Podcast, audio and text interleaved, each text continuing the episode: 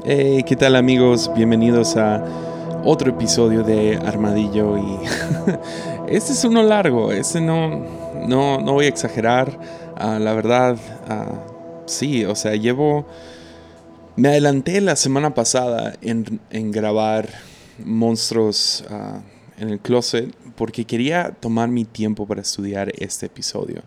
Uh, uno, porque está saliendo el mero día de Halloween. Y dos, porque llevo como dos, tres meses sabiendo exactamente qué quería hablar el día de Halloween. Y, uh, y, es este, es cazando brujas. Pero lo que yo no tenía idea es de cuánto iba a durar. Entonces decidí desde antemano, desde ahorita pues, yo sé que va a durar un poco más de lo normal, que siempre mi, a lo que le quiero tirar es 40 minutos. Si se pasa con 10 minutos, pues bueno, pues X. Pero ah, como espero este, que este episodio va a ser un poco más largo, de una vez lo partí en dos. Entonces, como pueden ver, ya están parte 1 y parte 2 disponibles. Y ese nomás es para ayudarte a ti, saber dónde pausar y dónde comenzar de nuevo. Entonces, no sé exactamente cuándo va a durar porque literal estoy empezando a grabar. Pero la otra cosa es esto. Próxima semana uh, vamos a estar en conferencia aquí en La Fuente, en mi iglesia, y decidí que sería un, una buena semana para tomar un break. Vamos a estar al 100 enfocados en eso y uh, voy a ir regresando de un viaje justo después de, nuestra, de nuestro congreso. Voy a salir de viaje ese fin de semana. Entonces va a haber, hay mucho sucediendo. Entonces aquí están dos partes. Tú puedes escuchar la primera parte y aguantarte y escuchar la segunda parte hasta el próximo jueves y así te se te hace mejor. Pero el chiste es que esta semana, uh, próxima semana, no va a salir episodio. Voy a tomar una semana de break y es por, por mis, mis, mis responsabilidades aquí en casa. La otra es, hay un episodio disponible y exclusivo en Patreon, entonces si, si tú no te has suscrito a Patreon, te animo a ir ahí. Ya hay tres episodios uh, exclusivos ahí, que son los dos de predicadores que faltan. Uh, parte 3, parte 4. Y también está este, este episodio de cómo vivir con tu deseo, donde hablo acerca de básicamente cómo vencer algunas cosas en tu vida, algunos hábitos. Y sí, qué es lo que Dios quiere para nuestra alma, cómo quiere reemplazar algunas cosas en nuestras vidas y el deseo, desear cosas es malo, sí o no. Y ahí es una batalla. No sé, a mí me gustó mucho el episodio. Es un poco peculiar, pero no sé, yo sentí que eso era específicamente para alguien. Entonces, ahí está. Si no te has suscrito a Patreon, puedes ir ahí. También es una buena manera de apoyar el canal y que siga este podcast sucediendo. Entonces, esos son los anuncios. Hay dos episodios el día de hoy. ¿Por qué? Porque próxima semana no hay aunque realmente es un episodio partido en dos. Entonces, vamos hacia adelante, ¿va? Cazando, Cazando brujas, especial de Halloween. Venga. Pues en 1692 sucedió una de las cosas más trágicas para la historia de Estados Unidos. Es más, ni era Estados Unidos aún, apenas eran las colonias que se habían venido de Inglaterra y otras partes del mundo. Y en la pequeña ciudad de Salem sucedieron los famosos juicios de Salem, los juicios de Salem buscando a brujas. Esta, etapa duró un año, pero todavía se habla de este año en un pequeño condado, en una pequeña colonia de menos de mil personas, donde terminaron matando a 20 personas con la acusación de que eran brujos y brujas. Acusaron a 20 personas, hombres, mujeres, incluyendo una niña de 5 años. ¿Cómo sucedió esto? Esto venía desde una práctica muy popular en Europa, donde quemaban a las brujas o las ahogaban y si no se, si, si flotaban entonces eran brujas y si se ahogaban, ups, nos equivocamos. Pero esta práctica ya llevaba casi mil años, comenzó más o menos en los 800 y ahora nos encontramos en 1692. Bajo las absurdas leyes de esas pequeñas colonias, donde mezclaban religión con, con gobierno y mucho era base de opinión y, la verdad los, las acusaciones y los juicios eran, eran un chiste.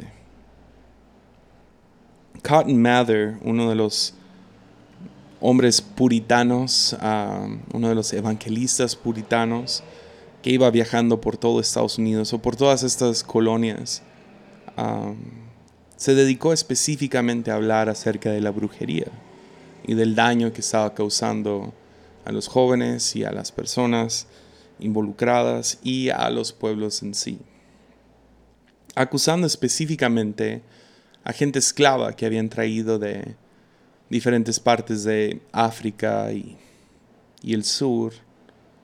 Esos esclavos eran pobres, eran mayormente de color negro y eran gente pordiosera y absurdamente supersticiosa y metida en sus prácticas natales.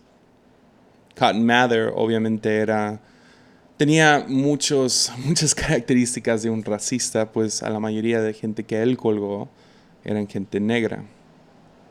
Y en el pueblo de Salem, Nueva Inglaterra, ah, se creía que brujería se encontraba entre este lugar, porque lo que sucedió es que la hija del ministro principal de Salem y la sobrina empezaron a presentar ciertos, sí, ciertos síntomas basados, ah, tenían alucinaciones, espasmos en su espalda y convulsiones que ellos consideraban ser mayor a cualquier tipo de epilepsia.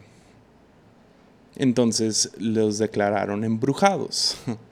Esta era la diagnosis oficial de uno de los doctores de Salem. Embrujados. Esos síntomas extraños ah, fueron característicos o podrían parecerse a algún tipo de posesión demoníaca que hoy en día veríamos en alguna película o algo así.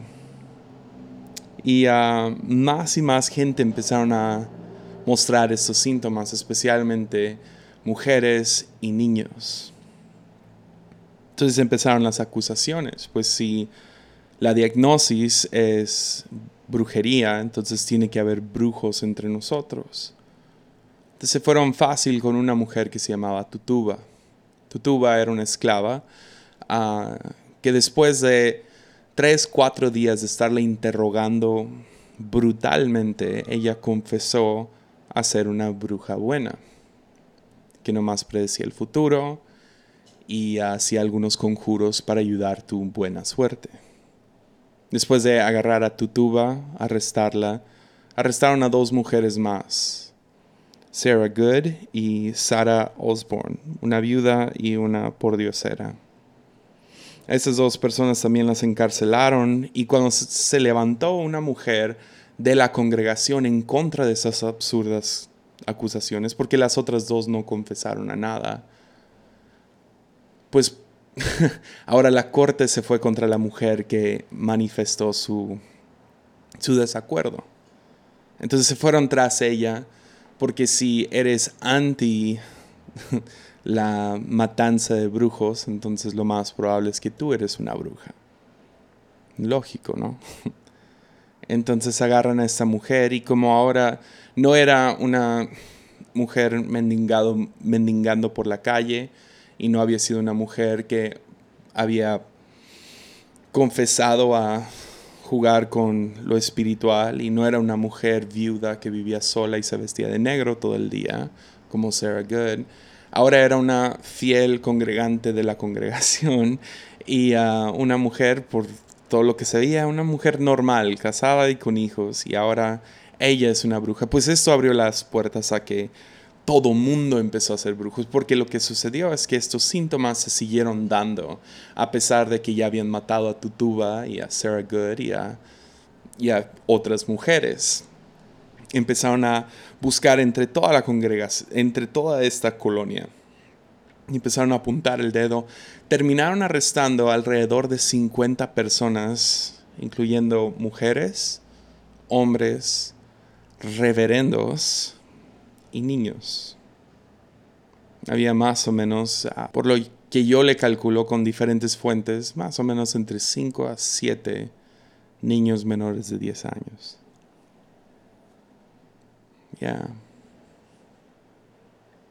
Empezaron a llenar las cárceles y empezaron los famosos juicios. Empezaron a buscar cómo evidenciar a estos brujos o brujas.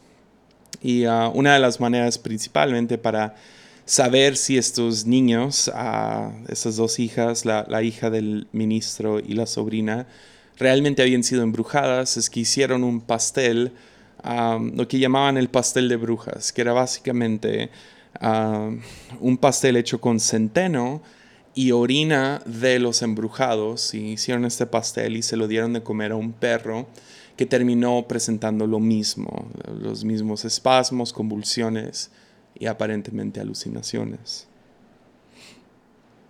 Entonces, por supuesto, eso es brujería y ya que este perro comió el pastel de brujas, entonces ahora él quedó poseído o embrujado. Entonces, claro que eso es, algún tipo de conjuro sobre nuestra gente. La otra evidencia que empezaron a traer a la corte es que diferentes personas empezaron a soñar con brujas y a basar su, sus acusaciones en sueños que habían soñado con tal persona o tal niño y ah, por lo tanto esto se consideraba evidencia de que estas personas eran brujos. Si soñaban contigo de que tú eras una bruja o tú eras un brujo, uh, entonces a ti te metían a la cárcel y esto era evidencia, lo documentaban, lo cual es absurdamente ridículo. Y luego en medio de estas estos juicios si alguien de repente se encontraba manifestándose, ah, tirándose al piso, convulsionando, alucinando, o que no podía hablar. Entonces claramente la persona acusada de ser bruja estaba manipulando a la persona que estaba defendiendo o acusando a la bruja.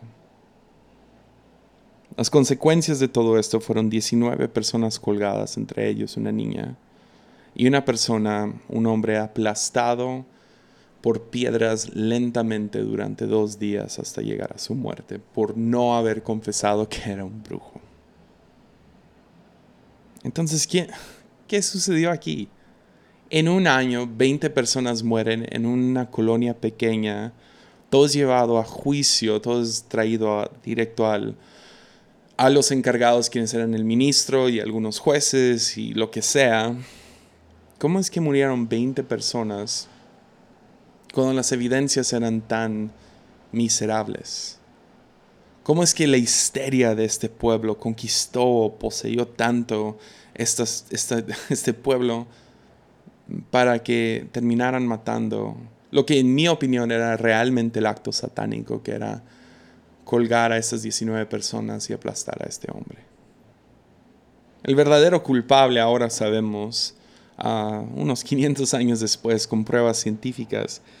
Dr. Linda Caporel tiene una teoría y la teoría es basada en mucha investigación de ella y sacó un libro, no lo escribí aquí, pero ahí lo tiene, donde ella habla acerca del envenenamiento del cornezuelo. Cornezuelo es un tipo de hongo que crece dentro del centeno, lo cual era la cosecha más importante o el producto más importante del pueblito de Salem. Cuando cornezuelo crece y lo ingieres, ah, cuando haces pan de centeno o haces diferentes comidas con este centeno, incluyendo bebidas, se puede pasar este hongo o esta, sí, este hongo crece en el centeno y si te lo comes es un veneno. El veneno cuando lo consumes te da alucinaciones, convulsiones y espasmos en todo el cuerpo. Salem dependía de este centeno que carga, que, carga este tipo de veneno. Y en 1961 ah, está grabado, de hecho, de que fue un año muy lluvioso, que había mucha agua, mucha humedad y que fue un, un tiempo sí, húmedo y, era una temporada perfecta para que creciera este moho y este hongo dentro del centeno. Y también en 1992, que fue el año de todos los em, embrujados y toda esta cosa sucediendo, fue un año muy seco, entonces la próxima cosecha en 1990, digo, 1693 ah, no tendría de este hongo porque no fue, no hubo suficiente agua y humedad. No había las condiciones. Y esto explica por qué de repente acabaron los síntomas y junto con los síntomas se acabaron los juicios. Pero las víctimas reales ah, no fueron las personas que se enfermaron con el envenenamiento del, del cornezuelo, sino las víctimas reales, reales fueron estas 20 personas asesinadas por, por el pueblo. Fueron presa fácil. La mayoría siendo mujeres, la mayoría de esas mujeres siendo mujeres o que se animaron a levantar la voz o eran mal vistas por el pueblo. Tutuba siendo una esclava, Sarah Good siendo una viuda que se vestía de negro y esto no iba con los pólizas de un pueblo puritano como este. O la mujer que se levantó en contra de estas acusaciones y estos juicios injustos. Otros hombres que de los cuales se soñaron de ellos, ah, el hombre que torturaron por aplastarlo con piedras. Su historia fue que él tenía sus cuatro hijos y no quería que el gobierno le quitara todo, lo cual terminaron haciendo, le quitaron todo su terreno, dinero y todo y le dejaron nada a los niños por haberlo asesinado por ser un brujo. Porque es fácil echar la culpa cuando los jueces manejan prejuicio y evidencias erróneas. Realmente es un juicio negligente, lo cual me lleva al estudio que quiero hacer el día de hoy. Un juicio negligente, cazando a brujas, usando evidencias que, que no existen y no deberían de ser suficiente como para colgar a alguien juicios negligentes. Lo cual me lleva a uno de los juicios más interesantes de la Biblia, la historia de Job. La historia de Job, no manches, ah, ha sido un libro con el que yo he estado luchando por años. O sea, cuando digo años, es probablemente 10 años desde que predico. Ah, siempre me han fascinado las predicaciones de Job, la historia de Job. Y uh, todo lo que encontramos dentro del libro de Job. Y hasta hace poco encontré cuál es la llave para entender el libro de Job, porque por tantos años no lo entendía al 100. Era un libro que, no sé, era un libro complicado para mí. Pero el libro de Job tiene una llave y si puedes encontrar la llave, entonces puedes descubrir todo el oro que se encuentra en él. Entonces eso quiero hacer durante el resto de este capítulo y el capítulo que sigue. Entonces Job, el libro de Job se encuentra justo en el Antiguo Testamento. Se cree que es el libro de, la Biblia más vieja. No, la Biblia no se comenzó escribiendo Génesis, sino se cree que Job fue originalmente el primer documento que conocemos como la Biblia. Después le terminaron agregando seis capítulos justo en medio, y ahorita vamos a hablar de eso pero ah, también se cree que era una obra de teatro, que a lo mejor no es una historia 100% verídica en el sentido de que sucedió, sino que era una obra de teatro para enseñar, un tipo parábola. Porque vemos muchas cosas que nadie sabría a menos de que estuvieran ahí. Entonces, sea como sea, es verdad, aunque no es verídica. No sé si se, da a entender. Aunque algunos creen que no es verídica. O sea que no sucedió exactamente, pero está completamente atascado de verdad. Entonces, la historia de Job comienza así, en Job 1.1. Había un hombre llamado Job que venía, que vivía en la tierra de Uz.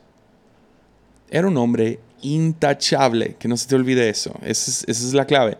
Era un hombre intachable, de absoluta integridad, que tenía temor de Dios y se mantenía apartado del mal.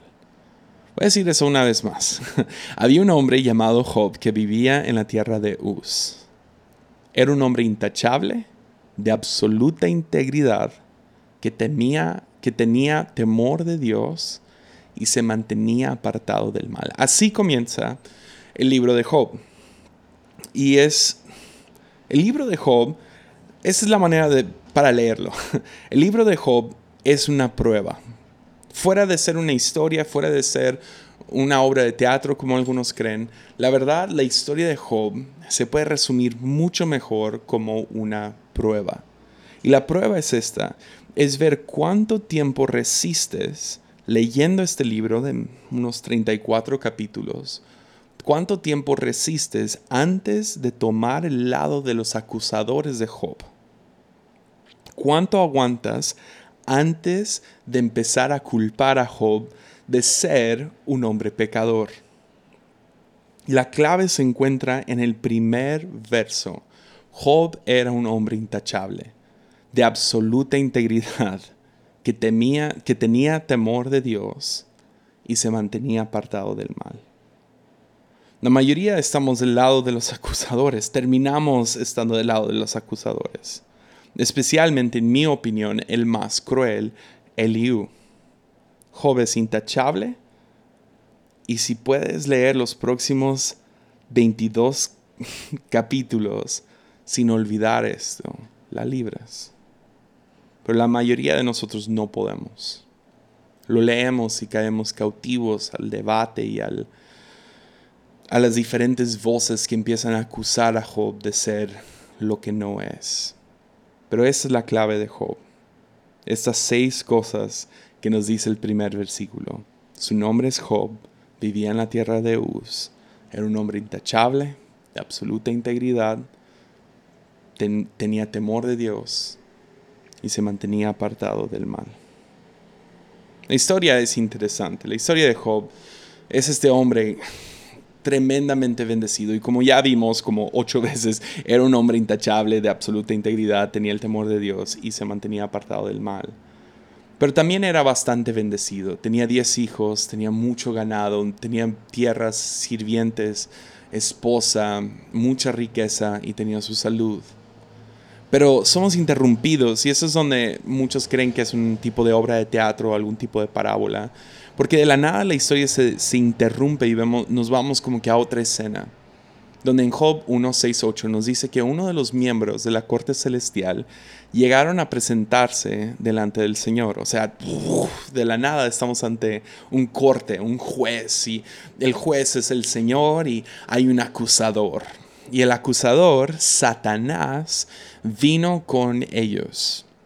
El Señor le preguntó a Satanás, ¿de dónde vienes? Satanás le contestó al Señor, he estado recorriendo la tierra observando todo lo que ocurre. Entonces el Señor le preguntó a Satanás, ¿te has fijado en mi siervo Job? Y vean cómo describe Dios a Job, ¿ok? Esto es igual de importante que cómo comienza. ¿Te has fijado en mi siervo Job? es el hombre, es el mejor hombre en toda la tierra. Es un hombre intachable y de absoluta integridad. Tiene temor de Dios y se mantiene apartado del mal. Wow. Entonces, primer versículo lo describe intachable, absoluta integridad, tenía el temor de Dios y se mantenía apartado del mal. Cuando Dios decide describirlo, intachable, absoluta integridad, temor de Dios y se mantiene apartado del mal. Yeah.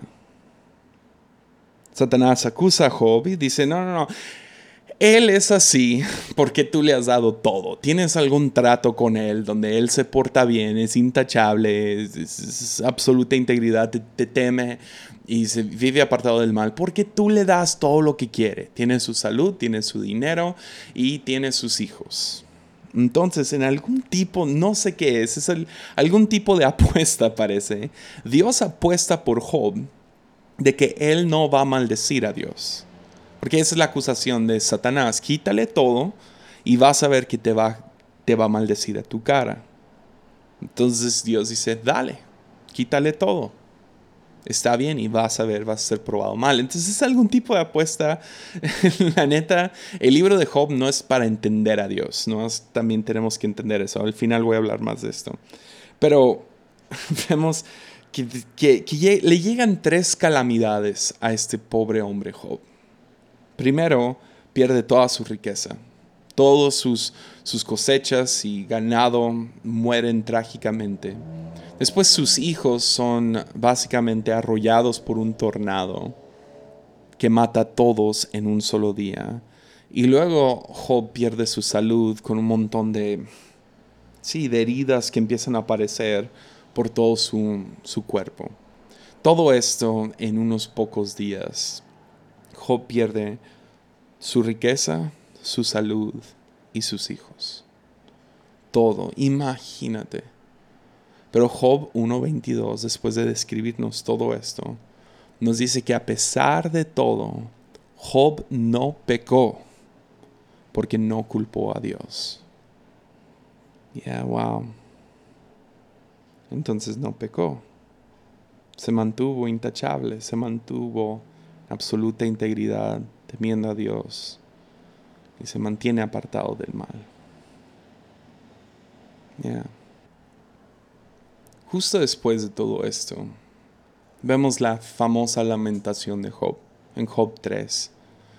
Y uh, se lamenta, llora Job. Tú también lo harías, entonces no podemos decir nada malo de Job en este momento. Job llora, Job se lamenta. Y Job dice esto. Y quise, quise mostrar este versículo porque una vez yo prediqué esto. Uh, creo que lo prediqué más de una vez. Y tengo que reponerlo. Porque Job en 3, 25 al 26 dice, lo que siempre, lo que yo siempre había temido, me ocurrió. Se hizo realidad lo que me horrorizaba. No tengo paz ni tranquilidad, ni no tengo descanso. Solo me vienen dificultades. No puedes culpar a Job. Job está agüitado, Job está triste, Job se está lamentando, ha perdido todo lo más valioso de su vida y se encuentra en un estado horrible. Y se queja, se lamenta. Pero ves, yo personalmente ni había llegado al capítulo 3 cuando yo personalmente ya había acusado a Job. Me acuerdo hace años teniendo una predicación acerca de por qué le sucedió todo esto a Job. Y era porque había temido estas cosas, porque mira nomás en Job 3:25, él dice que todo lo que había temido me ocurrió y él no estaba viviendo por fe, sino por temor y por eso le sucedieron estas cosas. Yo ni llegué al capítulo 3 antes de empezar a acusar de Job de ser algún tipo de pecador o falta de fe o lo que sea, cuando Dios mismo, Dios mismo lo declara un hombre intachable, libre de culpa. Y yo predicando, era guiado por temor y no por fe. Tres capítulos y yo ya me había, ya había sido poseído por el espíritu acusatorio. Ya. Entonces, en, justo después de esto, llegan unos amigos con Job, los famosos amigos, y lo digo entre comillas. René Girard los llama los representantes de la mafia. Pero llegan estos tres amigos, Elifaz, Bildad y Sofar. Y vienen para explicar por qué ha sucedido, porque obviamente esto tiene que ser culpa de Job. Y van a pasar los próximos 18 a 20 capítulos explicando por qué sucedió esto. Van a, van a debatir con Job y Job se va a defender. Y vamos a ver nueve acusaciones. Realmente son tres acusaciones. Cada uno trae su, su propia acusación. Entonces Elifaz tiene una acusación, Bildad tiene una acusación y Sofar tiene una, una acusación. Y los tres tienen tres debates, tres veces debaten con Job. Entonces Elifaz da su, da su lado, culpa a Job. Job se la regresa y dice, esto no es cierto.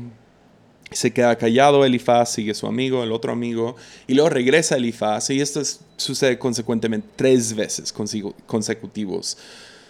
cada vez llevando a un extremo nuevo sus acusaciones. Entonces, lo que yo quiero hacer en el próximo, la próxima parte de esto es que quiero ver si quiero poder ir por medio de estas tres, no sé, acusaciones y ver las respuestas de Job y ver cómo se escala. Y luego vamos a hablar acerca de una sorpresa al final, que es una cuarta persona que empieza a hablar. Pero eso es lo que quiero, eso es lo que quiero que se te quede grabado.